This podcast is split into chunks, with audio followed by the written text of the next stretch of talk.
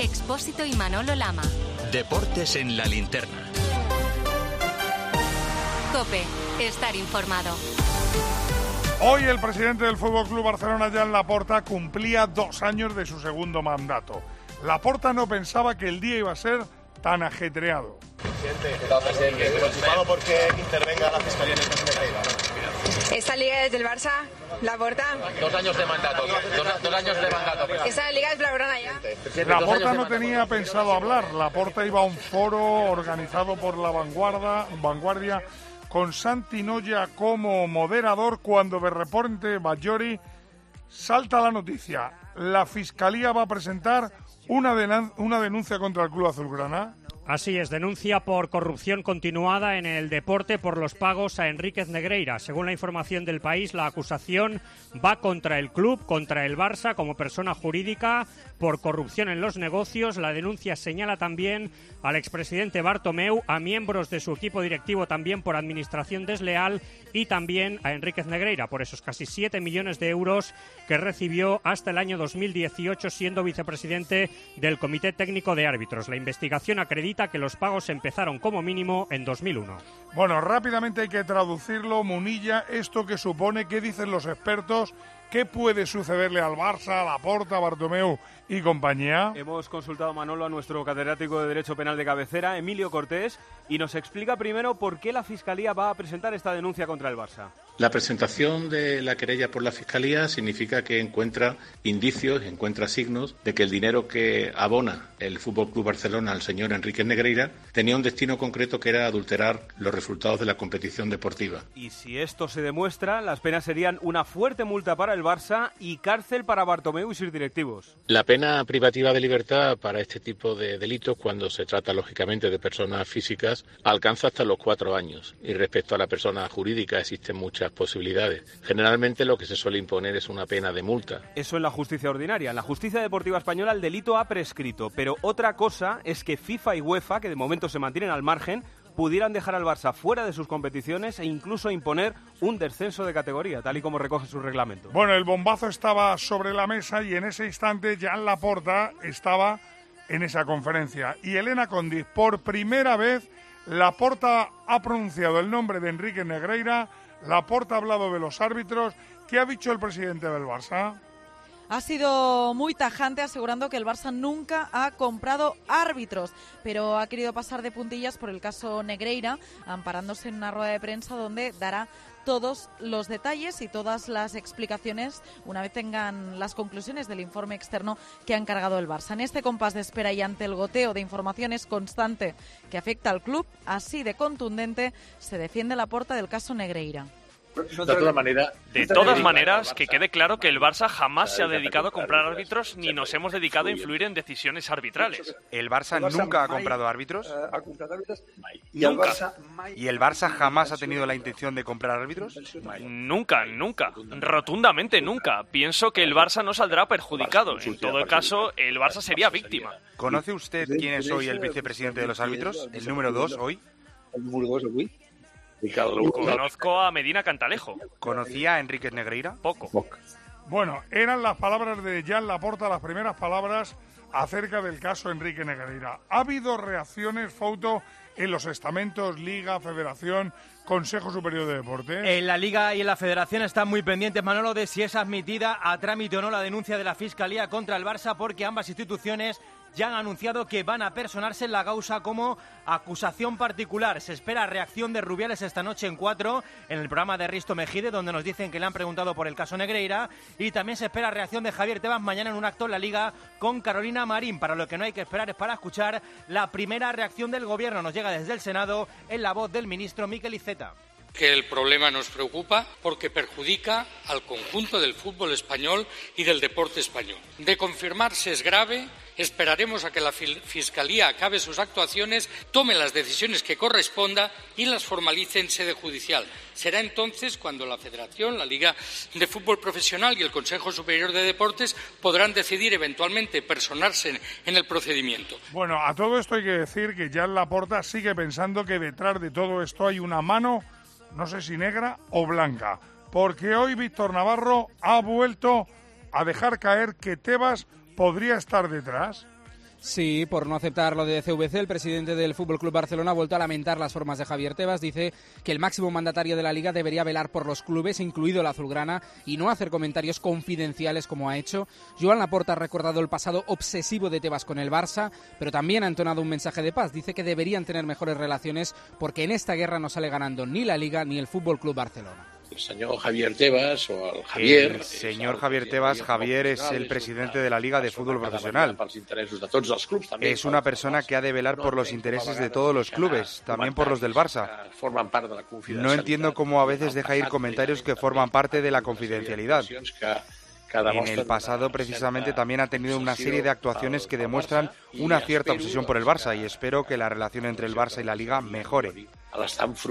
Estar enfrentados no beneficia ni a la Liga ni a nosotros. Ni, a nosotras. Bueno, lo que sí parece claro que hoy era el día para disfrutar. Era el segundo aniversario de la llegada de Laporta a la presidencia del Barça. Laporta ha tenido claros y oscuros. Ha tenido cosas buenas y cosas malas. Por ejemplo, lo mejor, su equipo vuelve a ganar títulos. Porque Elena Condi, si tuviéramos que describir las cosas buenas que ha hecho Jan Laporta en este segundo mandato, ¿con qué te quedarías?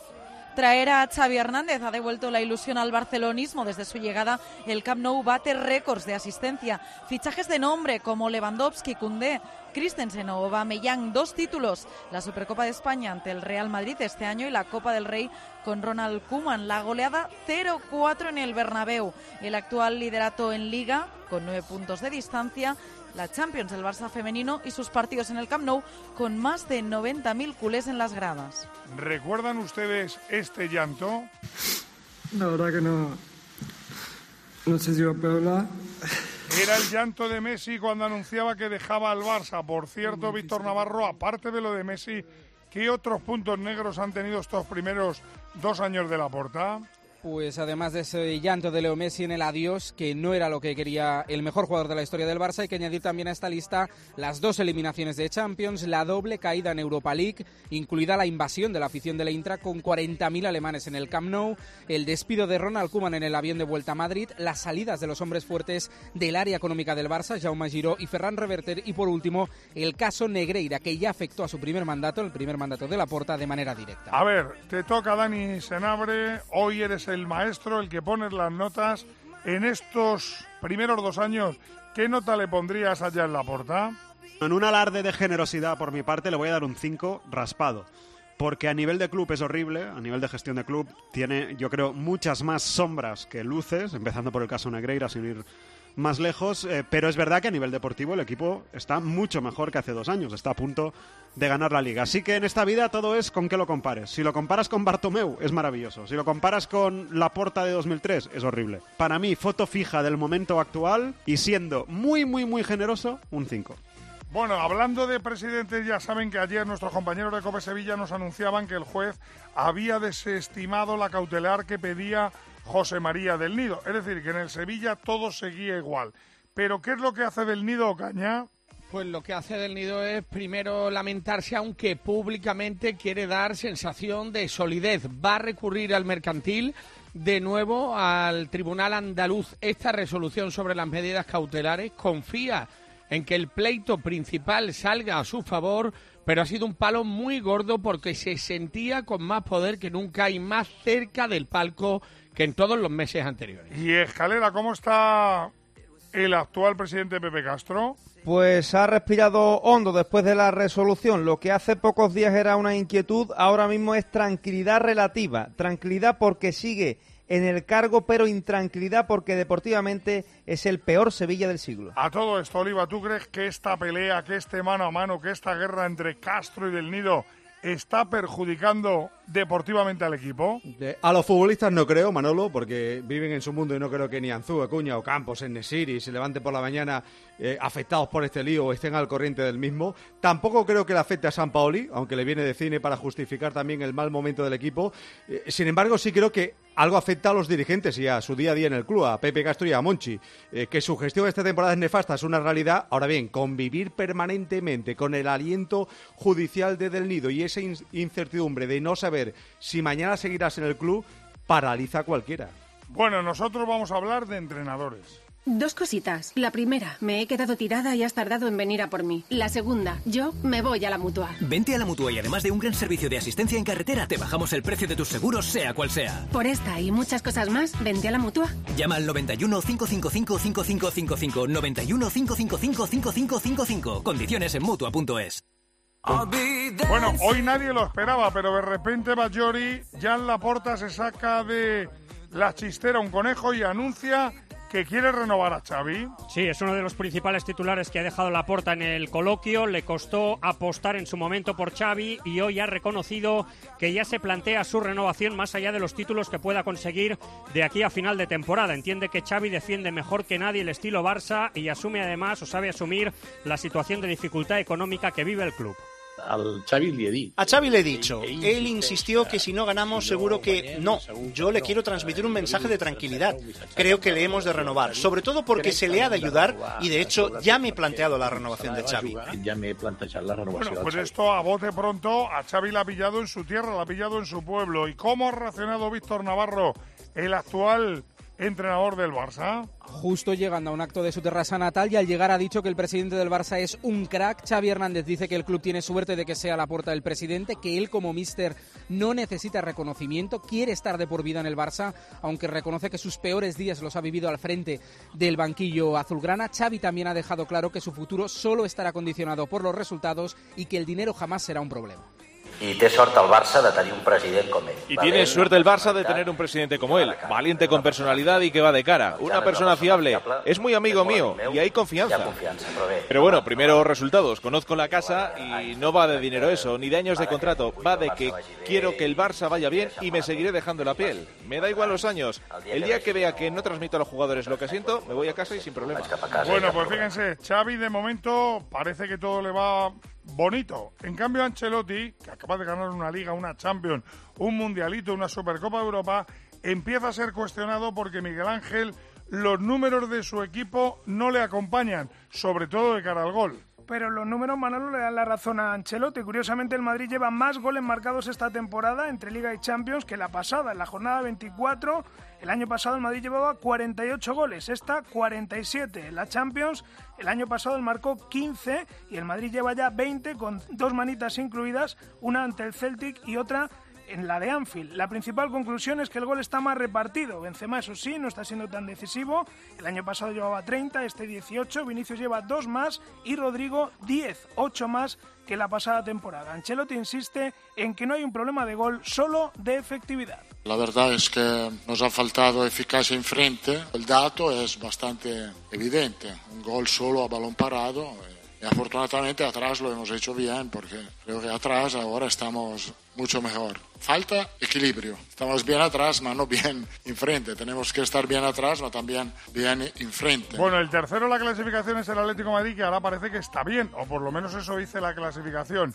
Y todo es bonito porque hasta mañana Antonio Ruiz se le prepara un nuevo homenaje al Cholo Simeone. Sí, señor Manolo, a las 6 de la tarde en el Metropolitano. Mañana el, el, Cholo Simeone va a recibir un acto muy, muy especial de reconocimiento por parte eh, del Club Regio Blanco después de cumplir 613 partidos al frente eh, del equipo. Va a ser un acto sencillo en el auditorio, acompañado de su familia, de leyendas del club y de toda la plantilla que previamente entrenará en el estadio. Bueno, el cuarto que este año jugaba la Champions, quiero recordarles que era el Sevilla. Hay el Sevilla. El Sevilla ahora mismo está peleando en el precipicio del descenso. Y en el Sevilla se plantea en Oliva si San Paoli va a poder con esto.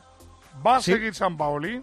De momento sigue, hasta el jueves al menos eh, Manolo sigue y acaba de hablar el director deportivo Monchi en los medios del club. Admite que es el peor momento desde que llegó al Sevilla, asume el peligro de descenso en el que está metido el equipo, pero está convencido de que San Paoli sacará adelante esta situación, que para Monchi está siendo una auténtica pesadilla. estoy sufriendo más de lo que le desearía a mi peor enemigo. ¿no? Eh, son momentos muy duros, muy duros, y, pero Jorge estoy convencido porque él, además, en sus proyectos más recientes, fue contratado para revertir situaciones y yo estoy convencido de que, de que lo va a conseguir. La Champions va a sonar ya. A la hora de alquilar. ¿Experimentas el pánico de elegir el inquilino adecuado? ¿O confías en la selección de un inquilino solvente y fiable a los especialistas en protección a propietarios? Cada día somos más los que disfrutamos de la protección de alquiler seguro. Llama ahora al 910-775-775. Alquiler seguro. 910-775-775. Hoy se juegan dos partidos, recuerden, en Dortmund ganó el Borussia 1-0 al Chelsea, hoy en Stamford Bridge la vuelta. Millán, tenemos alineaciones y qué noticias. 11 esperado en el Chelsea que sale con 5 atrás, Mudrik en el banquillo y Joao Félix, Havertz y Sterling en la delantera. Kepa y Cucurella son titulares. En el Dortmund la noticia principal es en la portería. Entra Meyer por Kobel, que no ha llegado a tiempo, aunque estará en el banquillo. Como dices, el partido se juega en Stamford Bridge y lo pita el holandés Makeli. Molavera, Bellingham contra Joao Félix. Lo del Benfica parece que está hecho. Le ganó 2-0 en la ida al Brujas.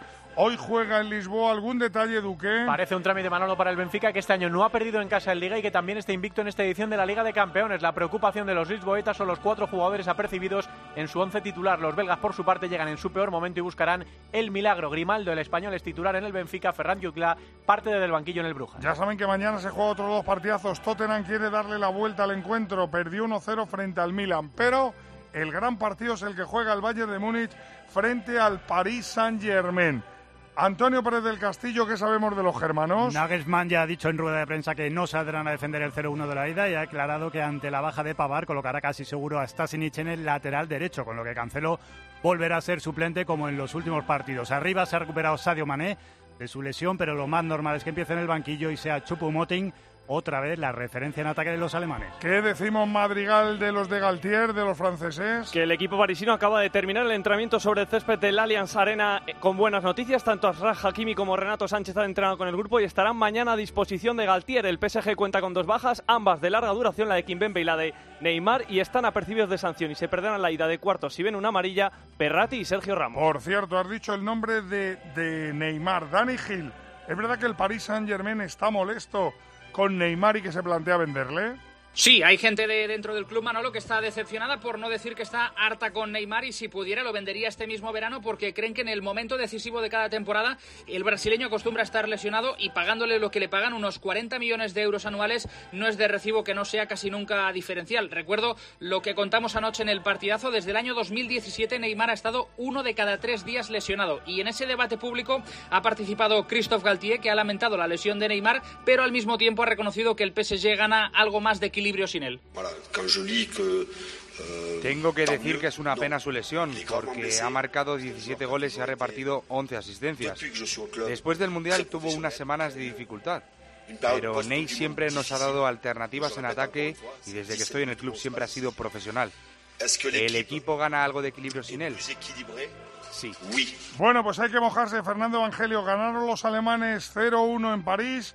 ¿A quién ver favorito para pasar de ronda? Yo mantengo al Bayern de Múnich, aparte del resultado de la ida, colectivamente me parece mejor equipo. Ahora bien, no tiene un bicho capaz de cargarse la eliminatoria, el PSG sí, y esa es la amenaza para ellos. Hablando de bichos, menudo bicho le ha caído al Betis, aunque el otro día le metieron 7, el Manchester United es el rival del equipo verde y blanco. Caña, que tiene una gran noticia con Canales como protagonista.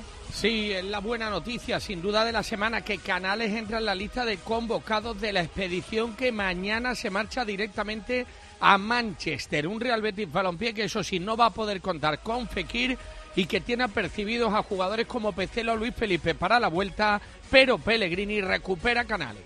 Más noticias, noticias del equipo sevillista.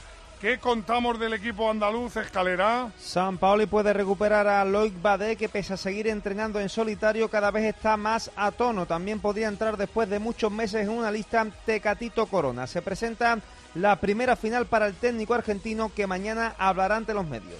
Y a todo esto, la Real Sociedad visita Roma, por cierto. Hoy se ha jugado un partido de la Europa League donde el Alacho ha perdido en su campo 1-2 con el AZ Alma holandés. ¿Qué destacamos del equipo de Imanol, Marco Antonio Sandé. La Real no se entrenará en Roma. Imanol ha programado una sesión mañana por la mañana en Zubieta y una vez terminada vuela a la capital italiana, donde también se desplazarán cerca de 2.000 chilurdines con entradas. Sin novedades en la sesión de esta mañana, continúan de baja Richel Ustondo y Omar Sadik, la única baja en la Roma de Mou, el central brasileño Roger Ibáñez, titularidad por tanto para el español y ex de la Real, Diego Llorente. Bueno, y la última noticia tiene que ver con la Conference League, porque el Villarreal visita Bélgica. Juan Igual, ¿con qué noticias de los de Setién? Parte mañana el Villarreal Manolo rumbo a Bruselas para jugar el jueves ante el Anderlecht. La buena noticia para Quique Setién es que ya tiene recuperados a Gerard, Lo Chelsea Jackson y podría aprovechar para darles minutos en la conference.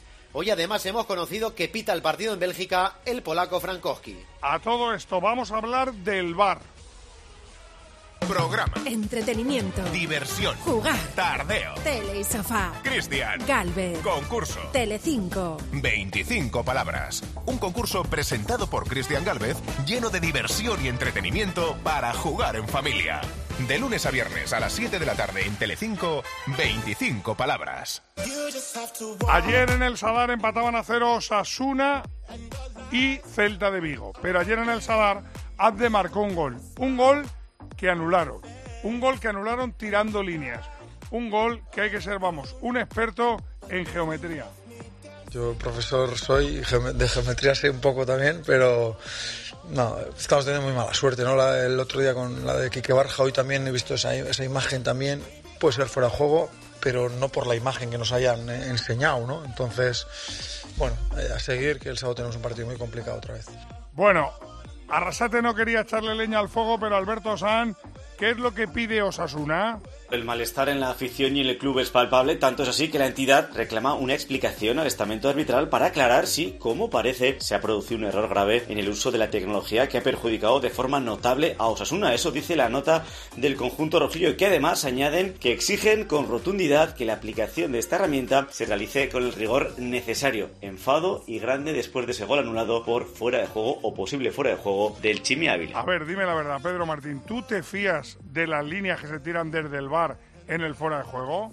A ver, Manolo, yo creo en Dios, en María Soledora y en Nadal. En las líneas del bar nunca creí, naturalmente. Te puedes fiar, más o menos, en que intentan tirarlas lo mejor posible. Pero entre las herramientas con las que cuentan y los caprichos del fútbol para poner en aprietos al más pintado, las chapuceras líneas del bar tienen tanta credibilidad como cualquier presidente de gobierno español. Poco o nada. A todo esto, ¿se acuerdan de lo que dijo Ruibal, el futbolista del Betis, cuando acabó el partido sobre lo que le pasa a Vini con el público?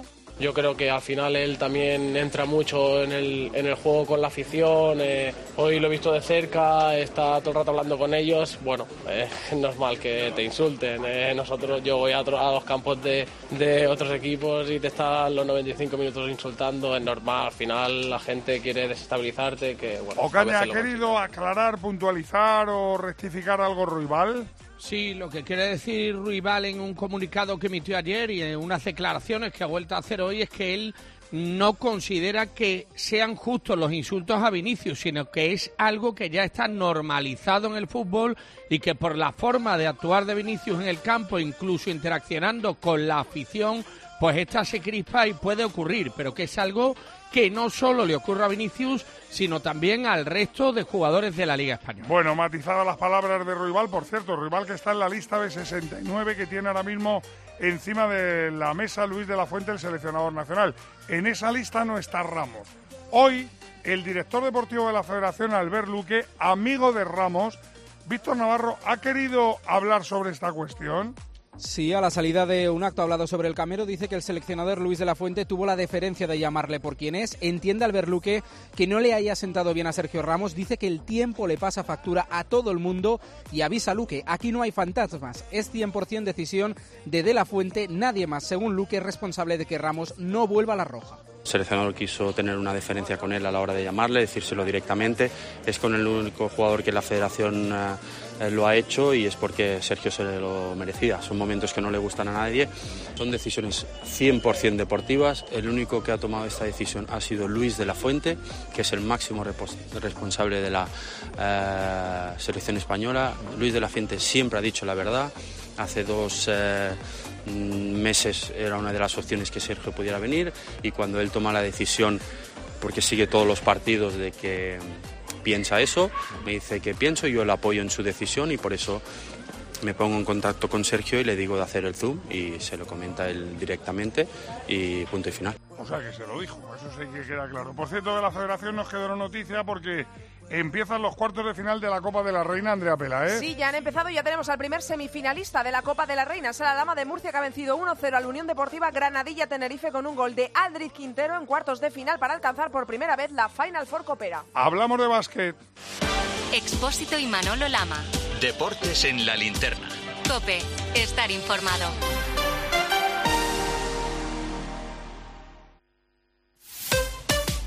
Escuchas Cope. Y recuerda, la mejor experiencia y el mejor sonido solo los encuentras en cope.es y en la aplicación móvil. Descárgatela. Este frigo es asombroso. Es que es súper espacioso. Tú solo compras muy sencillo. Y el dinero a tu bolsillo. Aprovecha la selección de electrodomésticos Bosch con hasta 200 euros de reembolso. Compra en tu tienda habitual en nuestra web o llámanos. Bosch. Viajes El Corte Inglés te propone navegar con Cunard. Elegancia, servicio exquisito y perfecta mezcla de tradición y modernidad. ¿Te imaginas sentir la naturaleza desbordante de Alaska y Canadá? Visitar San Francisco y México, atravesar el Canal de Panamá y navegar por el Caribe finalizando en Barcelona? Embárcate en agosto en un viaje de 43 días con el Queen Elizabeth hasta Barcelona desde 6.400 euros. Consulta condiciones en viajes el corte inglés. Dos cositas. La primera, me he quedado tirada y has tardado en venir a por mí. La segunda, yo me voy a la mutua. Vente a la mutua y además de un gran servicio de asistencia en carretera, te bajamos el precio de tus seguros, sea cual sea. Por esta y muchas cosas más, vente a la mutua. Llama al 91 555 5555. 91 555 5555. Condiciones en mutua.es. Por la tarde en la radio. El entretenimiento y la actualidad bien explicada de Pilar Cisneros y Fernando de Aro. ¿Que quieres hacer un cambio en el padrón porque has cambiado de casa? Cita previa. ¿Que tienes que hacer un trámite en Hacienda? Cita previa. Una hipoteca media de 150.000 euros a 25 años con un interés de Euribor más... De lunes a viernes de 4 a 7, todo pasa en La Tarde. Todo pasa en Cope.